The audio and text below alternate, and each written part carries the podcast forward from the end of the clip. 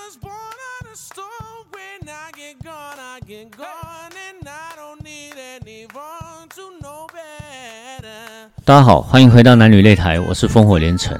首先要先跟各位听众朋友说声抱歉，昨天因为电脑不在身边，所以我们这一集的节目延后了一天更新。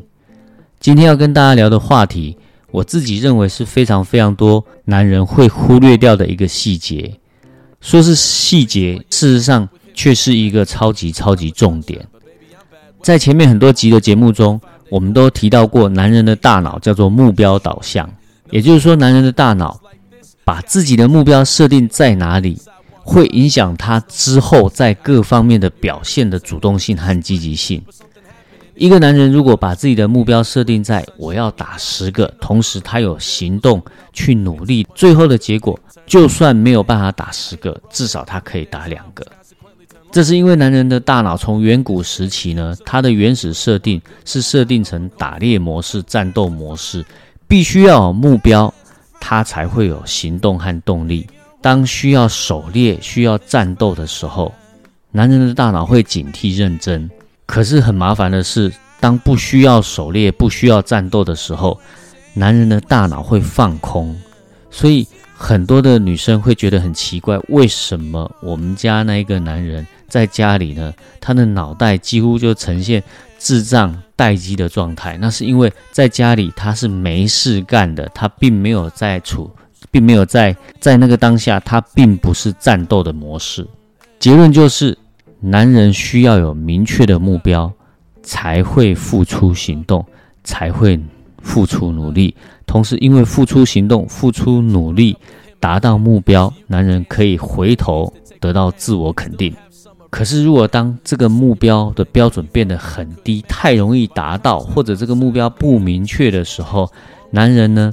很麻烦，就是因为他无法在当中获得成就感，所以他会连最简单、最简单的事都懒得去做，因为做这件事情无法让他获得征服、狩猎和战斗的乐趣。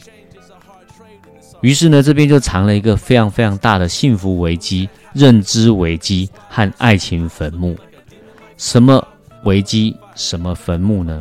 结婚之后。男人的脑袋很容易将原本恋人的关系瞬间切换成家人。女生会问啊，家人不好吗？家人表示我们的关系升华啦，升华个屁！想想看，我们跟家人之间的相处，从说话的态度，是不是就比较随便？是不是放的比较松？是不是？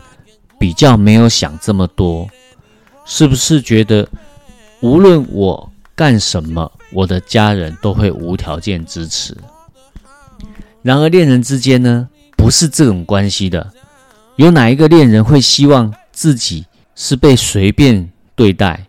有哪一个女生会希望自己的男人在自己在跟自己相处的时候是极度放松的？每一个人都会希望自己的男人。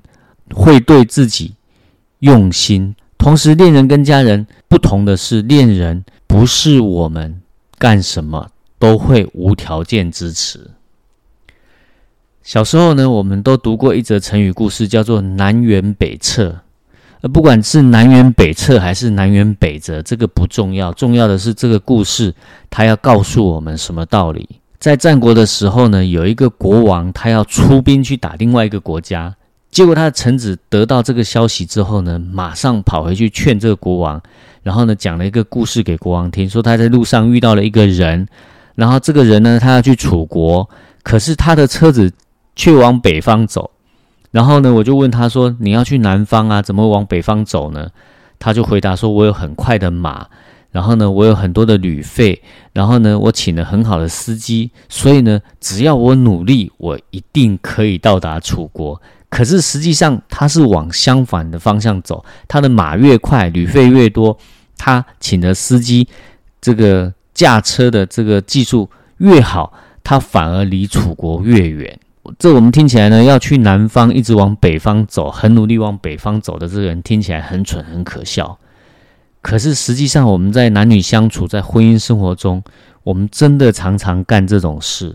我们每一个人都渴望幸福，都渴望爱人和被爱，也很努力。但是我们忽略了，我们是不是一开始就搞错了这个角色，搞错了方向？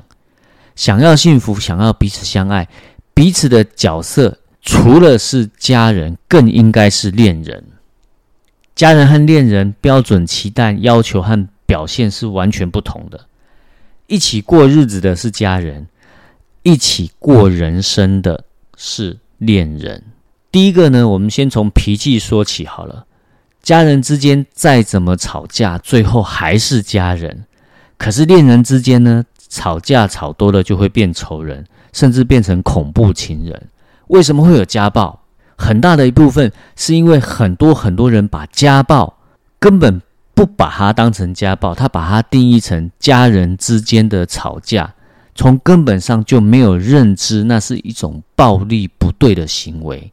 家人就是自己人，人类呢很贱，对自己人都会大小声，可是恋人呢基本上是外人，是自己最重要的外人。多数人一般是不会对外人轻易大小声的，所以呢，如果我们把恋人当成外人，我们绝对绝对不会对眼前这个极其重要的外人大小声。第二个，我们来谈自我成长的期待。我们对待平辈家人，会期待他学习，会期待他成长，会期待他生活过得更好、更充实，活得更漂亮。可是，如果他做不到，或是他躺平，压根就没有想要这么做，我们顶多觉得很可惜，两手一摊。有时候甚至会觉得说：“啊，我们要尊重每一个人的人生选择，我们并不会对我们的家人失望透顶，拒绝往来。”可是恋人就不一样了，多数的女生。如果自己的另一半是软烂、不求上进、不思进取的，你应该不会想要忍耐他一辈子。迟早有一天，你会跟他拒绝往来。很多女生对家人的包容度是很高的，但是呢，对恋人的要求和期待却不是低的哦。会期待恋人用非常高的标准来做相处。我们男人如果没有搞清楚这个状况，以为哦，我们我们是家人啊，所以我们安逸松懈呢，甚至软烂不求长进是没有关系的。然后觉得呢，哦，因为我老婆是我的家人，她会包容我，会体谅我，会容忍我，那你就大错特错了。在他的眼里，他是在等待时机，然后呢，不断的给你打分数，不断扣分，不断扣分，然后迟早有一天他会开除你。再来，我们来讲亲密关系好了。女生为为什么愿意和男生发生亲密关系？因为她爱恋你，愿意把自己交付给你。这个时候呢，亲密关系对她而言是美好的，是渴望的，是情感的升华。就男人，你他妈的把他设定成家人，请问谁会跟家人做爱？男人，当你长期把另一半设定成家人的时候，女人是会感受不到你对她的爱恋和魅力的。这个时候呢，亲密关系会变成义务。义务这两个字呢，代表什么？代表我不一定喜欢，可是呢，我必须这么做。这个时候，亲密关系还有什么乐趣可言？感情会变好才怪。接着，我们来谈吃喝玩乐好了。大家应该都有过家庭旅游和男女朋友出去玩的经验。我们扪心自问，哪一种比较好玩？应该都有它不同的乐趣和意义。可是哪一种吃喝玩乐经验会让彼此的关系爱恋升温？应该不是家庭旅游，应该是男女朋友一起的小旅行。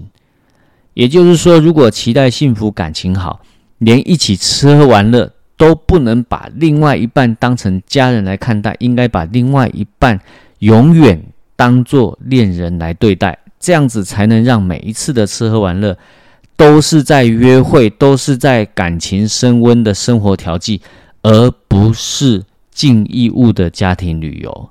更别说很多男人根本懒到婚后懒得去规划吃喝玩乐。